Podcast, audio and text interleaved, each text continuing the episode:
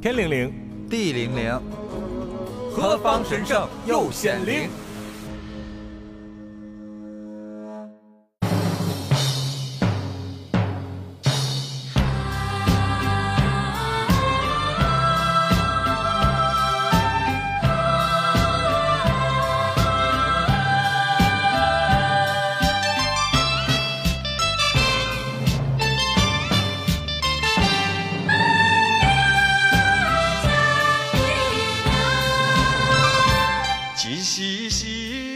？Hello，大家好，我是夏荷，我是小辉。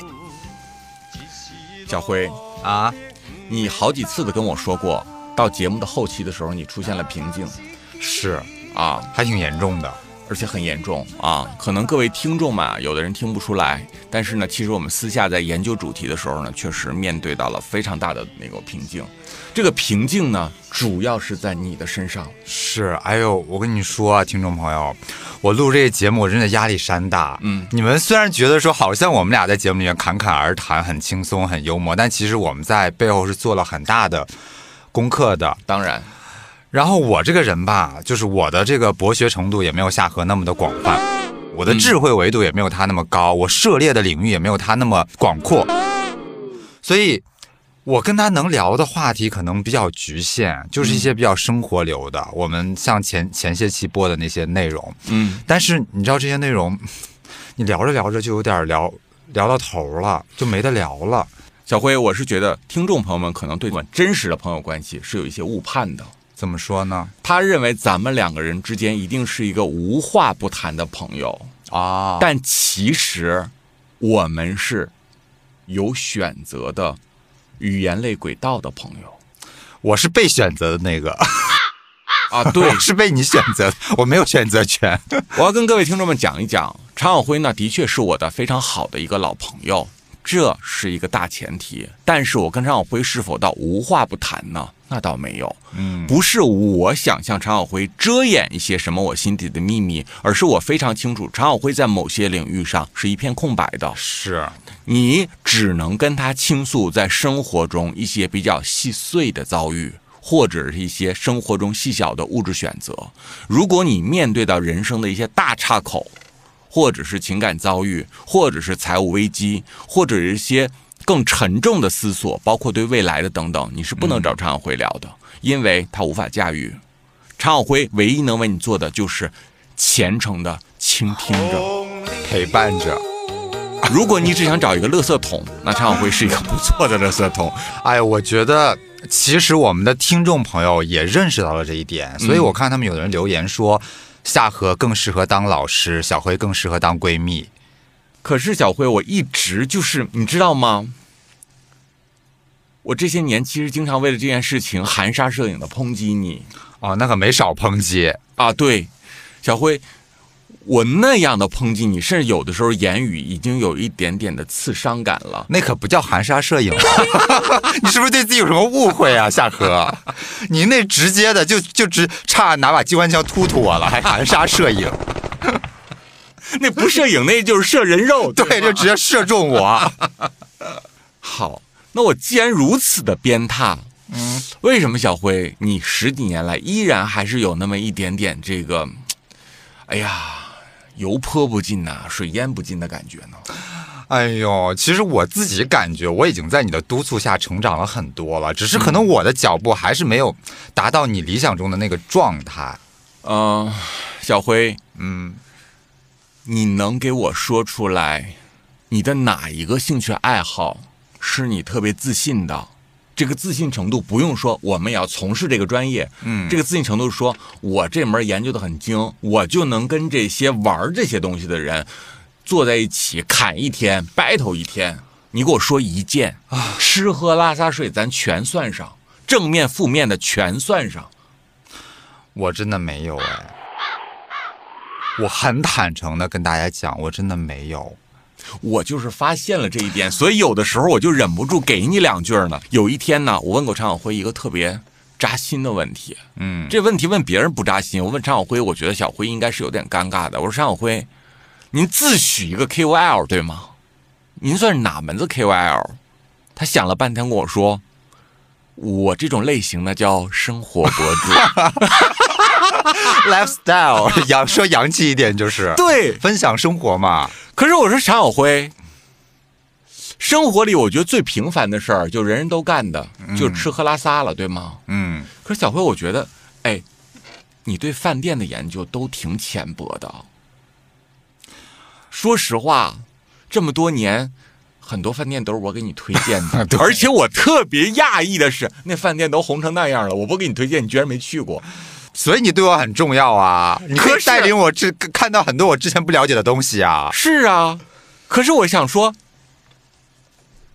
就是你连这个吃喝拉撒都没研究明白，那你这生活博主他怎么当啊？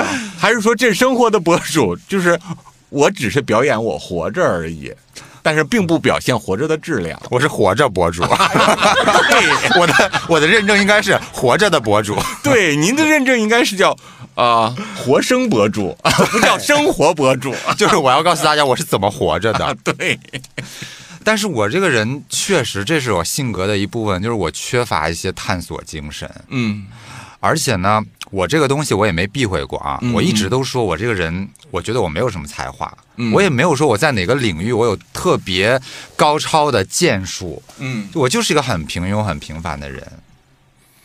小辉，你觉得就是说老拿这个平庸当挡箭牌，它是个曲子吗？我也不是当挡箭牌啦，啊我这是正视自己啊。那我还不能正视自己的平庸了？那你有没有想过说，我试着在某一方面我感兴趣的地方，尽可能的相对不平庸一点呢？我总企图在你身上找一点点你不平庸的地方，后来我发现我十几年来真的没找到。但是我在很多活得还不如你的人身上居然找到了。嗯，我跟你说，有的人他可能就是个死宅男，活得也不怎么地，但是他有一两门事儿是真精。哦，我懂。就是比如那个宅男，他什么都不会。你要聊球，他跟你聊三天三夜，我就跟别跟说跟我聊了，我就不怎么懂球。他就跟黄健翔、跟宋世琼老师这种体育的大专家，他能侃三天三夜。真有人就这样。我觉得我这个人吧，我好像没有什么特别浓厚的兴趣爱好，就是各个行业呢，我都会去了解一些，我也会看一些这个节目那个节目，但是都是浅浅的了解到入门就 OK 了。我没有那个兴趣说我特别深入的去钻研一件事情。其实这个是这件事儿我早就发现了。我之前跟王鑫他们聊天的时候，我还说呢，我说我发现我是一个没有什么兴趣爱好的人。因为说实话啊，小辉这十几年来受我影响的朋友很多，我觉得每一个朋友都会在跟我的这种交流过程中找到了一些他新的爱好，或者是把他已有的爱好他走得更深了。但是我发现你真的是一个油泼不进、水淹不进，就是无论你怎么浇灌，你会发现实心儿的不漏水，实心儿的，它是个什么，一个不锈钢的铁球，你知道吗？就是你往里灌不进去一滴水。哎呦，你这么说也太夸张了，也太极端了，真的是灌不进去一滴水，这个有点夸张。我我自己觉得我这么多年还是受到了很多的滋养的，只而且我这么多年就是在你的孜孜不倦的教导之下，我也是有进步的，好吗？就是我是这么跟你说啊，就是别人呢，我是真的把这个球体里灌满了水，啊、小辉呢是水我没灌进去，但是我长期呢在表面上撒，那外立面上长了一层毛，长苔苔藓了。对，长了点苔藓。既然你如此的肯定这件事情是一个不容易改变的事情，嗯，而且你也这么大岁数了，那我可不可以说，小辉，你是一个其实没有什么天赋的人？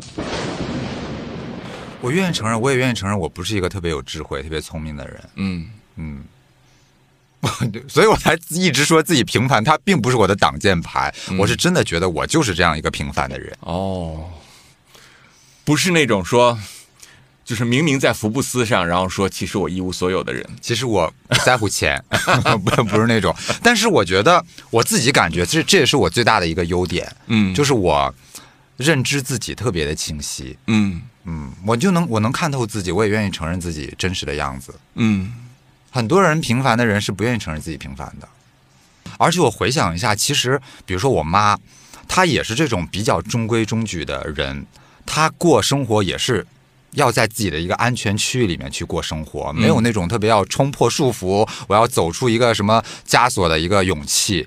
小辉由于你没有过那样的体悟，嗯，所以你总把那样的体悟和兴趣爱好理解的有点像闹革命，这一点我是我要纠正你的。就是我们对一个东西感兴趣是心驰神往的，它可能像我们喜欢蓝天白云是一个道理。比如说，我喜欢看电影，我从小就开始疯狂的看电影，我只要有点零钱钱，我就拿去租那个录影带。我把钱全花在这个上面，然后就一卷一卷看。看完之后，我还把它放在书包里头，拿学校去给别人讲，给特别好朋友说：“哎，你看完明天还给我，可别让老师知道。”我觉得这件事让我特别有成就感。然后呢，可能有一些大人就会说：“你天天把时间都花在这个上面，将来你是要干这个吗？”不重要，嗯，不重要，因为不用到将来。各位听众，我此刻就够快乐的了，你明白吗？啊，我此刻都开心的不得了啊！我就觉得说这一天过得好 perfect 呀，简直 啊！我又看了好几个新电影，真羡慕真高兴。对呀，如此美妙的一天，我管他我长大能不能以它来赚钱吃饭呢？我此刻快乐难道不够吗？但是正因为是一个又一个的此刻的快乐，积累成了未来你头脑里的知识储备。因为专业不是一天形成的，当然了。但是，我说实话啊，我我没有觉得这种生活给我带来了不开心。就我想讲一些我自己身上的小例子啊，当然就是听众朋友们，你们也听一听这些例子是不是你们自己也发生过。就比如说，我记得我上中学的时候，嗯，因为当时那个我们班主任跟我们家人认识，所以我们家人呢就是总想，就是你也知道，跟老师认识，那你你总是要多说两句，就是说能不能给我们孩子排座位的时候尽量往前排，因为这样的话他听课可能能听得更清楚，能看得更清楚。然后这个时候我我知道这件事儿之后呢，我想说，嗯，你把我放在前面，我好像有点坐立不安，我特别不愿意。就是坐那个坐在中心、坐在最前面的那个人，我觉得他会特别不给我安全感。但是教室的第一排确实没有人想坐，就是中心我也不想坐，就是中心的位置，第二排、第三排中心的位置我也不想坐。嗯，所以到最后我就跟那个我爸妈说：“我说能不能把我安排在前几排的边边上？”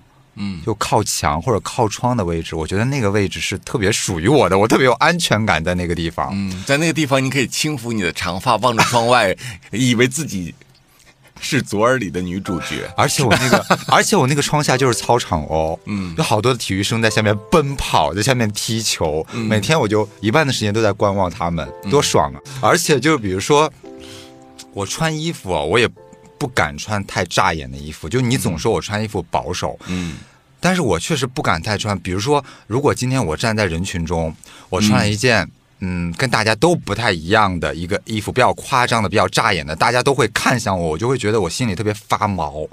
我不想让大家看我，我就想默默的隐藏在人群中就可以了，这是我的安全感。嗯，就像之前我刚工作的时候。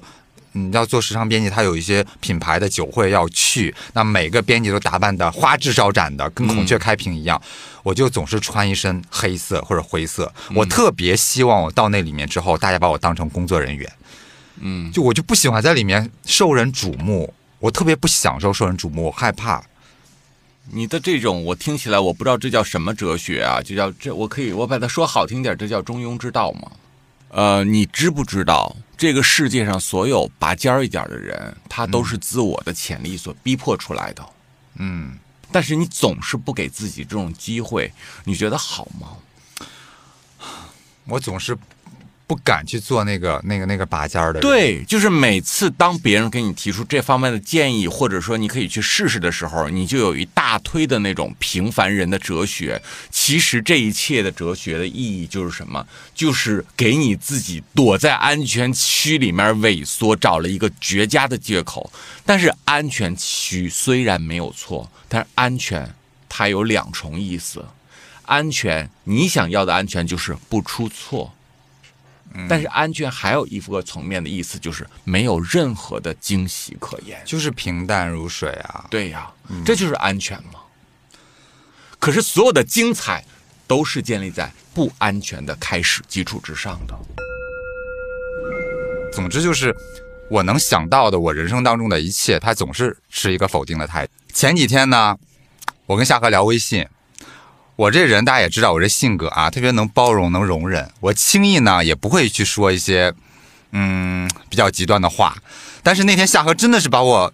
惹怒了，我真的是没有忍住。于是乎，我就看着常晓辉那个微信的聊天框框里面，上面写正在输入，我都已经哎把茶都泡好了。我我烧完一圈热水回来以后，我点开，我说他发什么？我他没发，那上面写正在输入。我想说，我 写天书呢，因为我要我要整理我的语言啊。我跟你就是你这个人就是这样，我想跟你发飙，我都不敢放开了发飙，我都要组织一下我这个语言，我这句话。到底要怎么写？怎么写？我一壶茶都泡完了，回头以后那上面还写着“对方正在输入”。我想说这是写啥呢？因为我觉得他攻击我的外表啊，攻击品味啊，攻击我的情感状态、我的生活方式等等，就算了，就无所谓了，我也习惯了。但是我每天我辛辛苦苦我在做的东西，我我我辛辛苦苦我去写脚本，我去录视频，他给我轻描淡写的来一句说：“你那些毫无内容的垃圾短视频。”我真的这句话就把我惹恼了。我想说，你怎么可以这么轻易的去否定别人的付出呢？你你看不上这个东西，但是它也是我的工作，也是我辛苦就是写出来、录出来、剪出来的，你就那么武断的把它否定了，所以我就跟他写了一堆。各位听众，听到这里的时候，你想想小辉平时发那些视频，然后你再想想那些视频，居然都是小辉绞尽脑汁有写脚本。写出来的，你是否有一种，就心中一丝悲凉？这时候，就是望着这个可怜的灰宝，你真的是不知道该说些什么好。哎，拜托，我那些内容也很精良的好吗？我那些内容制作也很幽默、很精良好吗？我抛很多梗在那个视频里的好吗？对，我想但是你们此刻一定目瞪口呆，说啊，那些东西都写脚本了呀。不然嘞，就是大家哎，大家不要把一件就是你不了解的、你没有做过的事情想得过于简单。就包括我们的制作这个啊，现在这个录音棚在录的这个节目，包括我们的直播，包括我们做视频，你们不要把你们不了解的事情想得过于简单，它真的没有那么简单。小辉，我不否定你录的那些短视频，它是需要很大的时间和需要很大的体力的。我否定的是什么？就是你找不到更好的内容呈现方式，于是乎你就用了一种勤能补拙的办法，就是我多发几条，我发的勤快点儿。我跟你说，我有时候看你的内容，我想起了，我怀念起过去有一个账号，那个账号叫口臭女，谁呀？我口可不臭啊！我知道，我我我我不是指名字的相似。嗯，过去微博有一个账号，他账号名字叫口臭女孩，干嘛的？他从十年前开始发微博，嗯，他只发四个字：“ 我有很严重的口臭。”他每天都发这一句话，一发发了多少年？然后他他后来有了很多的粉丝，你你也不能把我说的这么极端。你拿一个高标准呢 来要求我，我是很感激你的。我觉得我在你的这个鞭策之下，我这么多年也成长了不少。但是你真的不能把人要求的那么高，嗯，因为其实大部分的 QL，大部分的博主，他们都是在记录着，嗯。就在在一条路上走，都是记录的比较相似的内容啊。请问你，你这个礼拜四跟上个礼拜四发的内容有什么本质性的区别吗？那我请问你，那些旅行博主、美妆博主、美食博主，他们这个月发的跟上个月发的有什么本质的区别吗？起码他吃的菜变了，起码他去的地儿变了，我去的地儿也变了呀，对吧？而你经常连菜也不变，对吗？我聊的话题也变了呀，我聊的主题也不一样了呀。所以那天我发的那么就那么一句话，是当时你又感觉到近些年被射了一箭，对吗？我跟你讲，我的心智呢，真的已经被你磨练的非常坚强了。但是你这个话。如果是来的太狠，我有时候还是招架不住。你知道那天是什么情况吗？我那天好像是已经是半夜了，凌晨了。夏荷突然给我发完这个之后，我就给他写了一条很长的信息，而且我最后手机那么长，对我最满屏。然后我最后还写了一个：你今天也挺累的，工作一天，早点休息吧。就是还给他发了一个晚安的图标，就是我就不想说我说的太激怒他。嗯，然后我就把手机放在一边。我就在屋里走来走去，我就要去消化，我就消化我心中的这个不开心。好吧，即便伤害了你，我也没有什么歉意了啊。你永远没有歉意，对，但是啊，我相信有千千万万的跟我一样平凡的人，嗯就是可能我们真的没有那么过人的智慧，我们也没有过人的眼界，我们也没有什么突出的才华，但是我们也是在自己的小世界里努力的去生活着。难道就因为我们不拔尖儿？刚才你强调了“努力”两个字，努力也是你经常给自己建立的一种人设，嗯对吗？然后你也经常告诉自己，你今天所有的一切都是努力换来的。哦，也也没有啊，也有幸运了。OK，嗯，我是个人觉得啊，就是你的手脚动得过多了，然后你的脑子动得太少了，所以在不动脑的前提下，努力毫无意义。我不觉得我我人生当中的努力是完全没有用的。就比如说，我想起来一个、一件事情啊，嗯就是我高考的事情。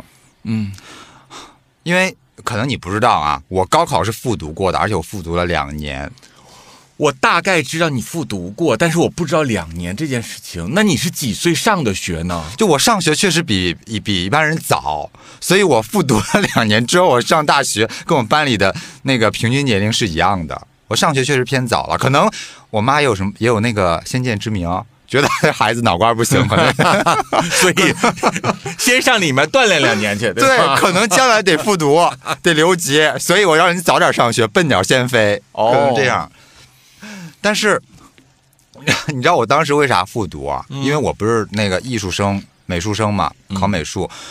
我是因为第一年，我只考中了我们市的一个专科，叫济宁师专哇，多亏你没去，啊。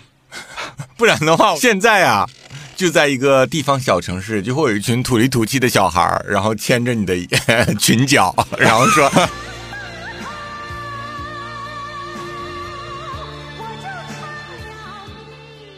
对，还好我没有去那个济宁师专，就是因为我也有我的不甘心。嗯我觉得，嗯，我不想，第一，我不想留在家乡，我想出去，我想去更大的地方、更高的地方。第二个是，我不想就上一个师专这么简单。当然，我没有说师专不好啊，但只是说，我觉得我想奔向更广阔的田野，嗯所以我就就复读，第一年复读。嗯第一年复读呢，哎呀，我又考上了内蒙古师范大学。我不知道大家对艺考生有没有了解啊？嗯艺考生像我们考专业的时候，我们是会报好几所学校的。嗯，那到最后就是哪所学校录取你，你就可以去哪所学校。那我也不只是不只报了师范，那就师范跟师范有缘，对，就是最后我第二年的时候，只有内蒙古师范大学，它是一个呃本科，它在内蒙古他们省也算是还不错的大学，二本，对，还还 OK。嗯但是因为我当时是在北京学专业嘛，我就觉得我想留在北京。我希望我将来是在北京念书，但是我报的北京的学校一个都没有录取我，我跟北京是不是无缘？特别明白。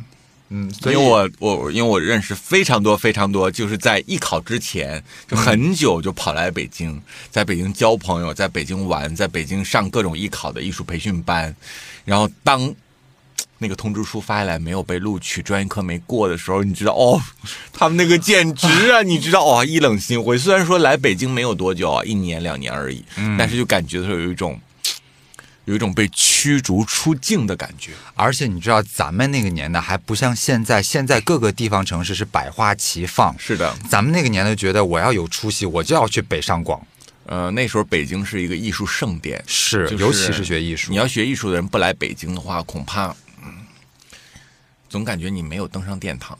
所以我就毅然决然的选择我再复读一年。我爸真的是就在崩溃的边缘了，但是事实证明，我这些努力也是值得的，因为我第三年我就考来了北京，而我第三年我被四所。四所学校录取了，有有北京科技大学、北服，还有山东艺术学院，还有那个鲁美。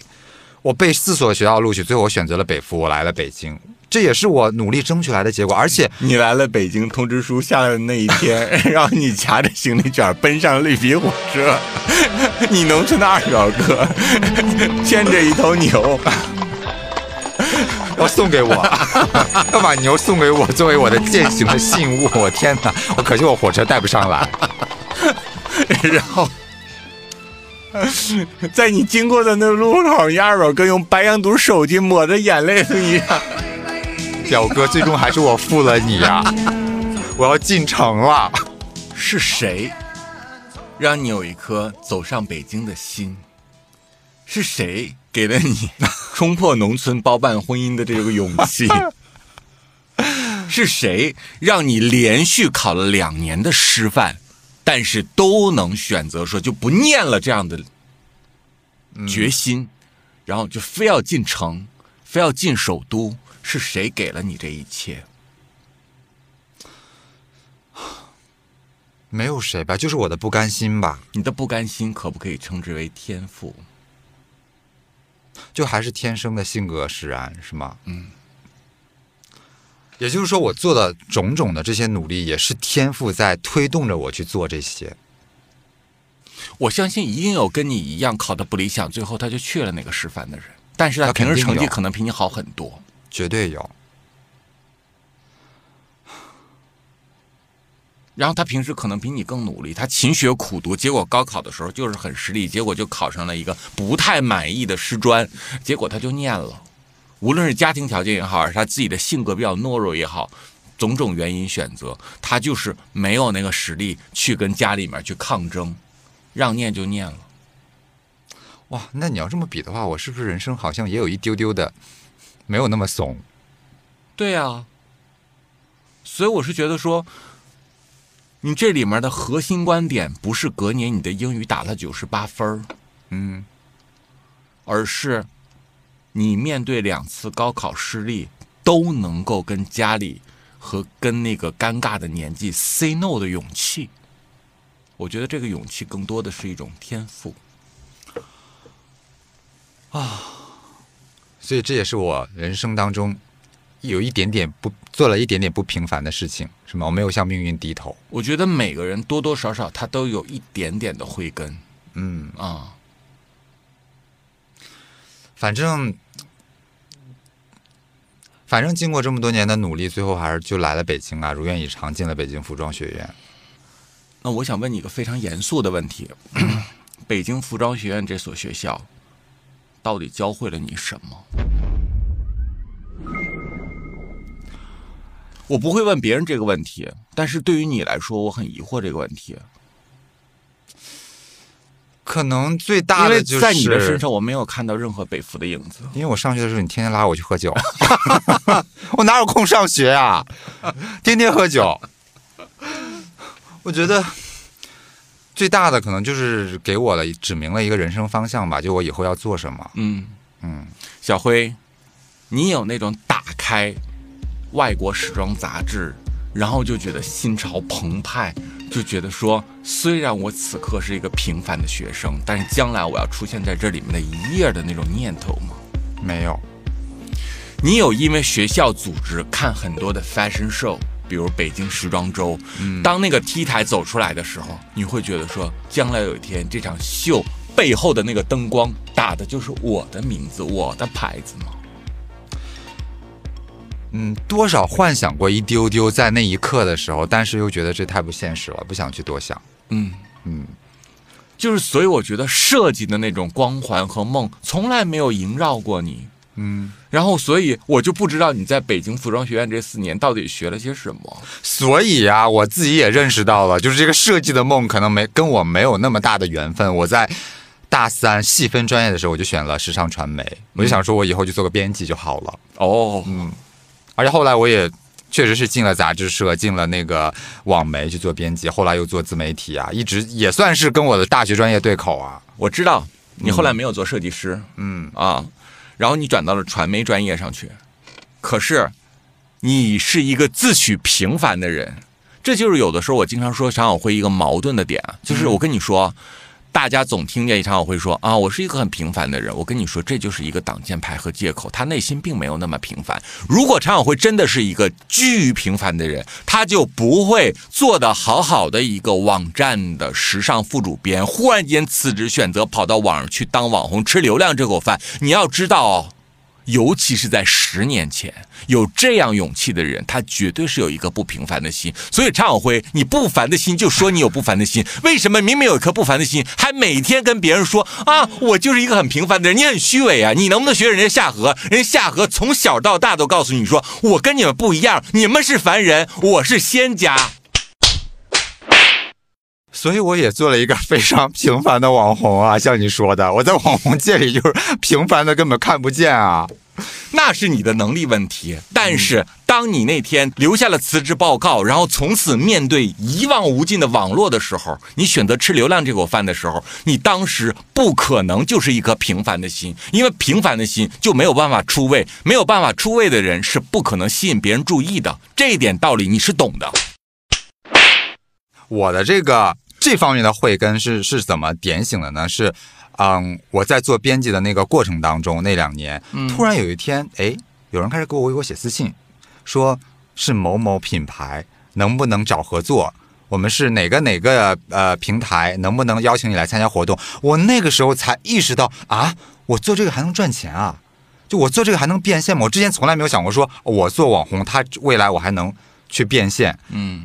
所以那个时候才敲起了我这一根的小慧根，嗯，再加上当时确实是上班上了三年，是很疲累了，也厌倦了朝九晚五的生活了，而且我当时对我们这个单位也不是很看好，也事实证明，他几年后确实也倒闭了。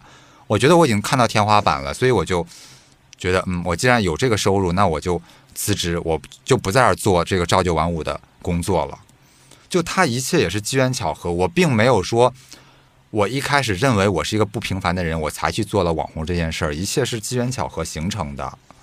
我觉得，呃，这个时代呢，已经不流行那种什么啊，我从小真的就不想当明星，我想当一个医生。然后是有一天我走大街上，星探非要把我拉到经纪公司里去，我都不敢告诉妈妈，然后我就做了明星。我觉得现在真的不流行这样子了。嗯，我小时候也想过当明星啊。所以你真的不要搞什么机缘巧合，谁机缘巧合你呀？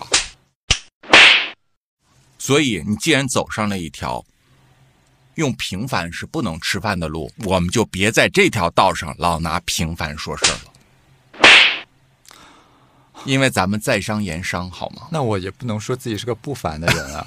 对，我也不敢说这话呀。我很不凡，我很超超。那你此刻正在路上，希望你有一天达到这个境界。行，我努力啊。嗯，但是这条路有多长，我现在不确定。因为小辉，我坦白的告诉你。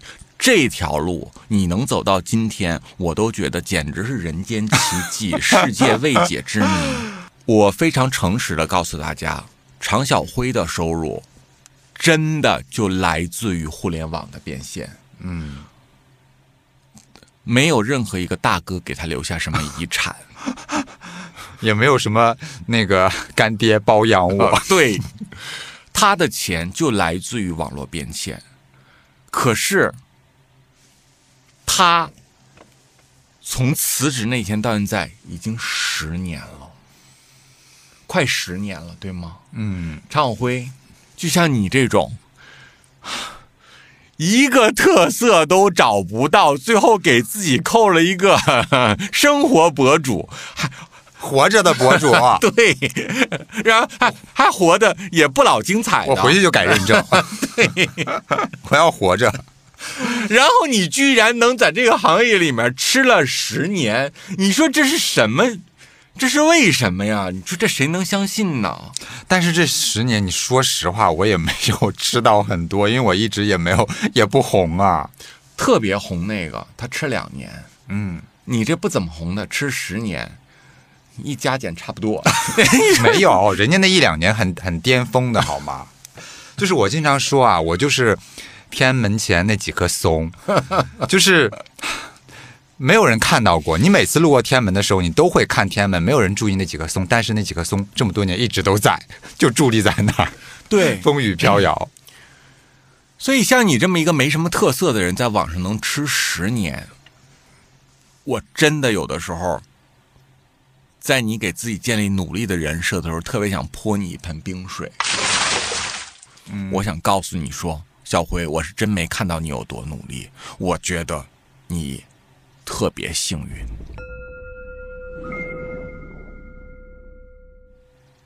这个我不能反驳你，因为我自己也老说我是一个特别幸运的人。嗯就我我我咱俩聊天的时候，我有时候也说，我说我我今天的生活，我觉得我特别感恩，我觉得他嗯已经超过我能力之外了。嗯就是我把我的能量发挥到最大，但是我觉得也就这样了。所以我觉得上天挺眷顾我的，而且我觉得我人生遇到的每个人都特别愿意帮助我，嗯，就包括你在内的，就所有人都对我特别好。我我就是一个很幸运的人，我不否认。是的。那既然你不否认，那你认同我那句“努力没啥大用”吗？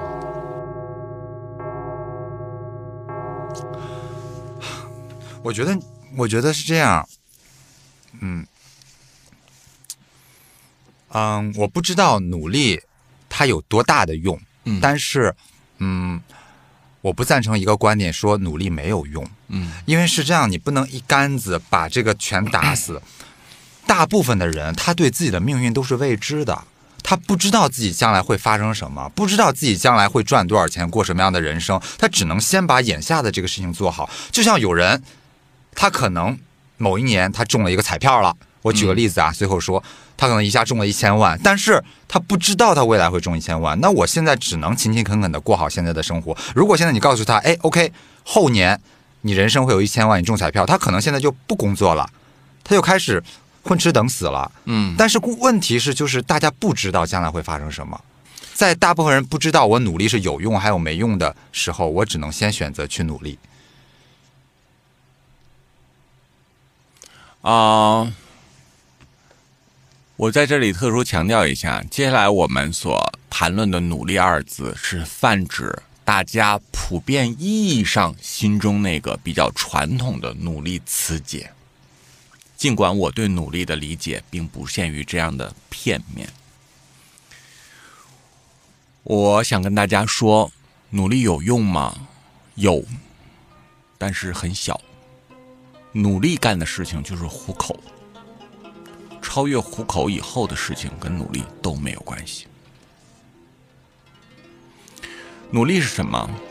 躺在床上你就是饿死，嗯这叫躺平。嗯，但是人生躺不平，因为你躺不了一会儿，你就得站起来吃东西，是，这是生理结构所决定的。不然就饿死了。对，你就得下来啊。你就下来以后，哪怕你掏大粪去、捡垃圾去，你起码能挣一碗饭吃。是，努力就只能干这点事儿。只能活着。至于说我努力能不能获得一些学术上的成就，我努力能不能发大财，我努力能不能出的名儿，我告诉你，不能。那如果是有年轻人问你啊，嗯说叔，既然你说努力没大用，那我现在还要努力吗？那你怎么回答？如果你觉得努力没有大用的时候，叔觉得你此刻应该修的是智慧。嗯，记住，所有手脚的努力都已经不能发挥很大的作用的时候，不是手脚出了问题，而是你的脑子出了问题。你脑子的问题不解决，你天天手忙脚乱的在那扮演忙忙忙，像常晓辉似的，有用吗？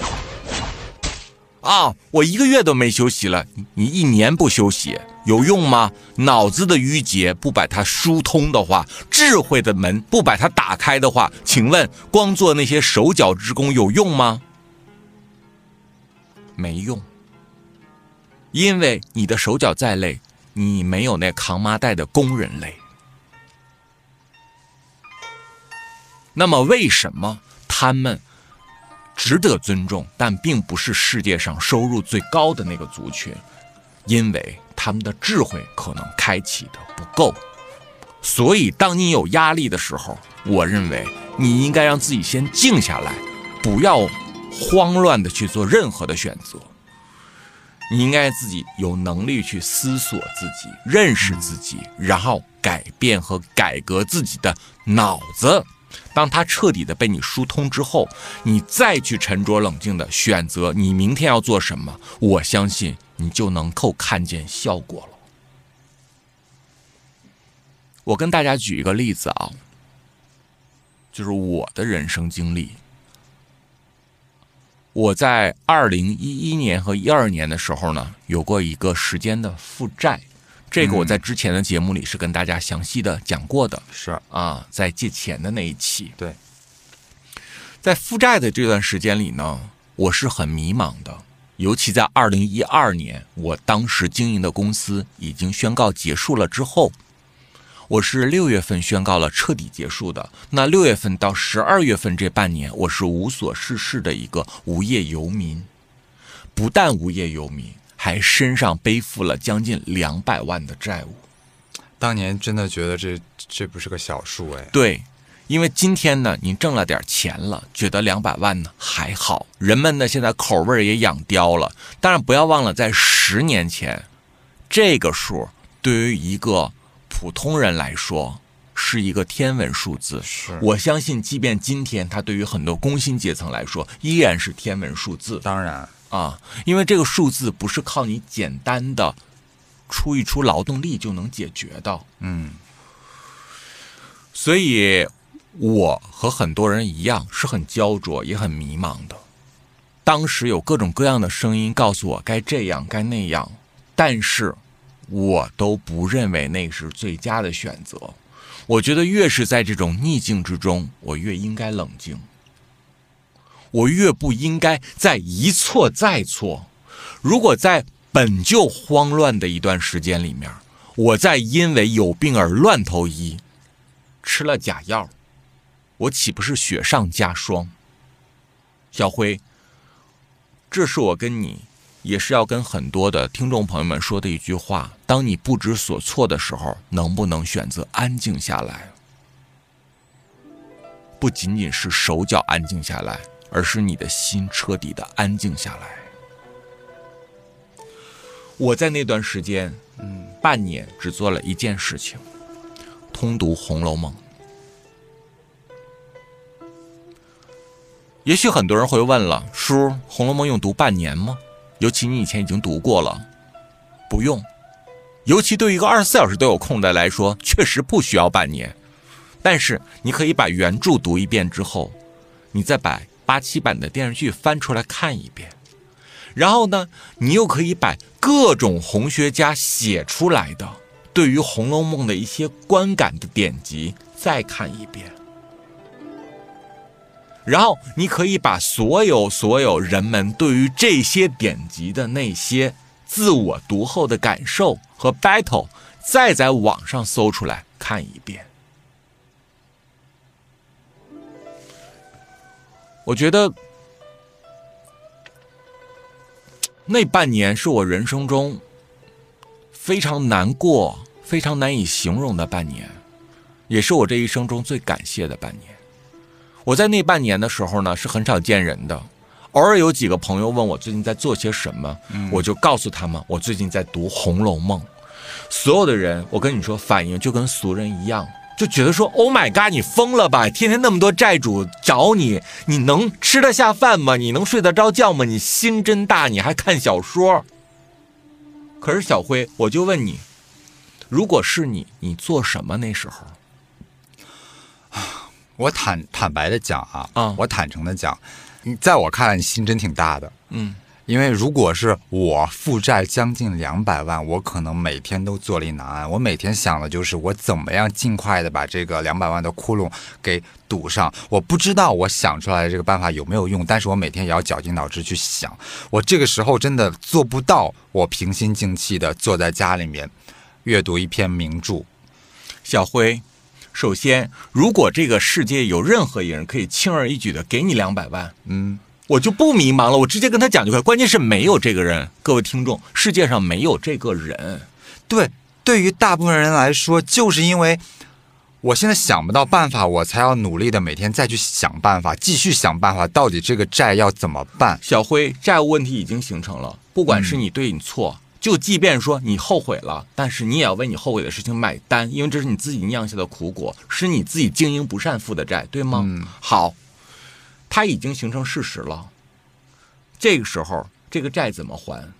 没有任何一个你身边的人有这个实力能帮你一次性解决这个问题。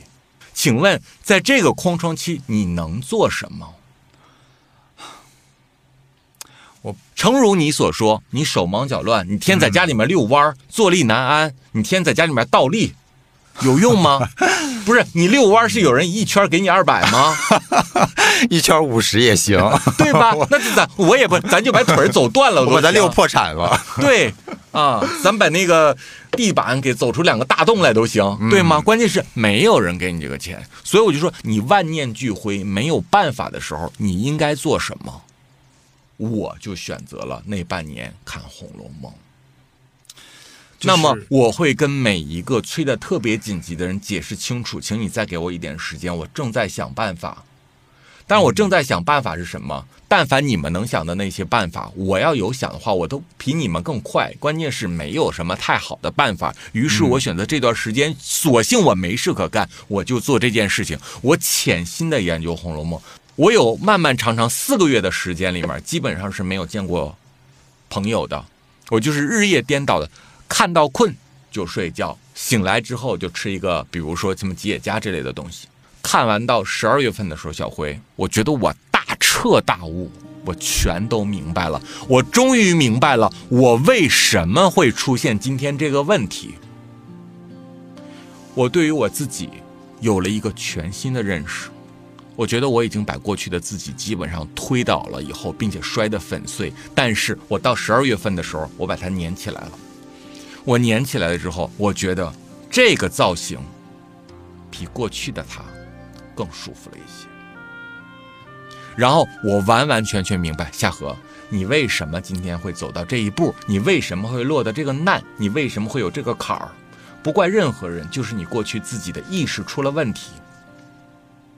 然后我也明白了，夏荷，你到底是谁？我可以站在我家的客厅，望着我家的厨房。仿佛那里就站了一个人，那个人就是曾经的夏荷。我就这样端详着他，我换着三百六十角度，我这样审视着他。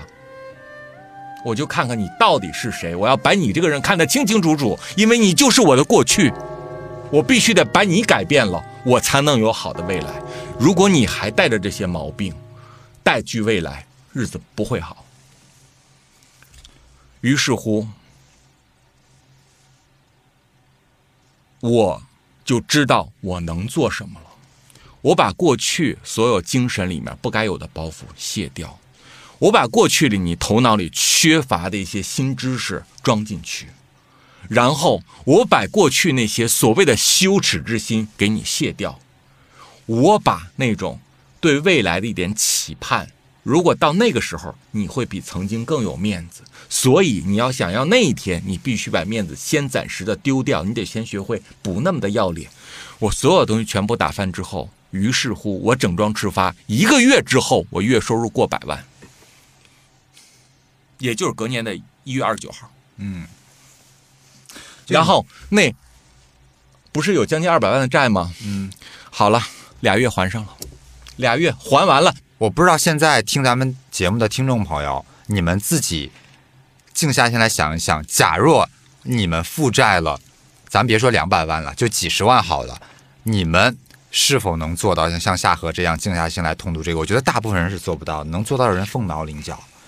所以我也想问你一个问题：说你刚才说的这些，你修智慧的一个过程，嗯，这个算天赋吗？算，智慧是天赋的天花板级之物。嗯，是你人生金字塔里面最顶上的那颗璀璨明珠，小辉，我知道你想问我什么。智慧纵然是万物之灵，但是你想说的是，由于它是天赋，所以很多人与生俱来，它就比较少。这是不是那个笨拙之物的错？你是不是想问这个问题？类似吧。好，嗯，首先，我们此生能够为人。没有任何一个人是完完全全没有慧根的，但是人世间六十多亿人，他是不是每个人的慧根都一样呢？不一样，当然不一样了。有的人的智慧呢，可能很微小，它只是一粒沙，它需要累生累世的修度，才能变成一颗心形石。那么有的人的智慧呢，其实已经是根强苗壮了。只要你给他适当的浇灌，他就能开出智慧的菩提。所以，即便像你这样一个愚钝之人，在这些年来，你的意识和智慧也在转变，纵然缓慢，但是也在进步。但是如果你把它拉成一个时间线，它的变化在你的身体里是不小的。因为我自己这么多年，其实也能感受到，我在我自己的世界里是有成长的。当年跟我差不多是一个同一起跑线的人，我现在我们在一起吃饭、一起聚会的时候，我 我的感觉啊，嗯，我的意识是高于他们的。我希望我没有自我感觉良好，所以你在另一个空间里面也在起着一个小组长的作用。有一点点啦。哦就他们在讲的很多话，我会觉得有一点稍显幼稚。我觉得我比他们想的可能更深远。当然，我坦诚的说，这跟你这么多年的孜孜不倦的鞭策肯定是有关系的。嗯，但所以就是每个人其实他的意识都是在进步的，没有人是完全停滞不前。是的。所以说呢，我相信每个人都有慧根。嗯所以这就是书劝你们的：当我们遇到困难的时候，我们应该从头脑里找到自己的慧根，让它作为一把钥匙，然后去疏通那些你淤堵的智慧。当你的脑子灵光了之后，你做其他的事情才会有真正质的飞跃。否则的话，原地打转自然没有效果。那就像你刚才说的，其实修智慧、修意识也是一种天分，而且它是天分的金字塔顶端，它是天花板。但是因为你有这个天分，而且你这个天分非常的庞大，所以你才是下颌，你有你的与众不同。嗯，那如果我们现在的听众有人想问说，叔，你刚才说的这些，其实我有听懂，但是我觉得我可能没有像你这么大的天赋，我可能没有这么大的慧根，嗯，但是努力又没有大用，那我现在该做什么呢？人的命运是被写好的。尽管这个话很多人不赞同，但是它是事实，你不可更改。如果你不相信它的话，代表你活得还不够久。那么，在这样一个比较绝望的前提下，很多人就会问了：我该如何找到我的慧根？嗯，我告诉你，找慧根是一件非常困难的事情，非常非常难。无论你有大还是有小，找到它都并不容易。大唐三藏去西天取真经，经历了漫漫长路，九九八十一难，几度风霜。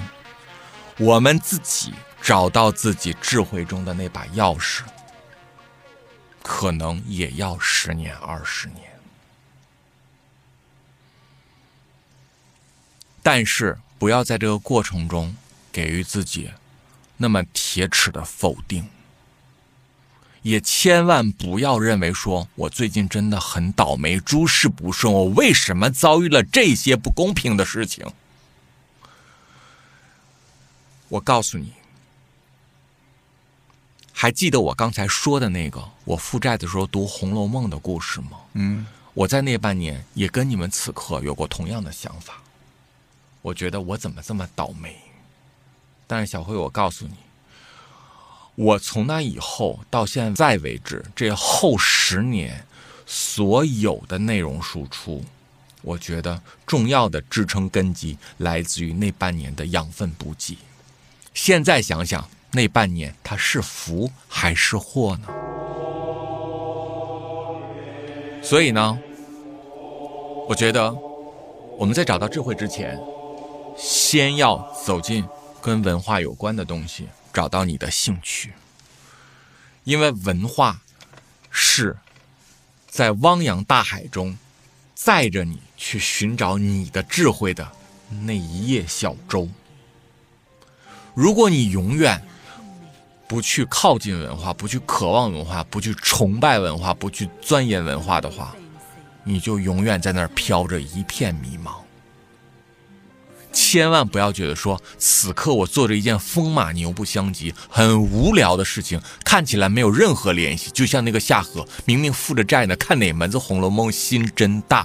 不是，那不是《红楼梦》，那本书是载着夏荷去开启智慧的一叶扁舟。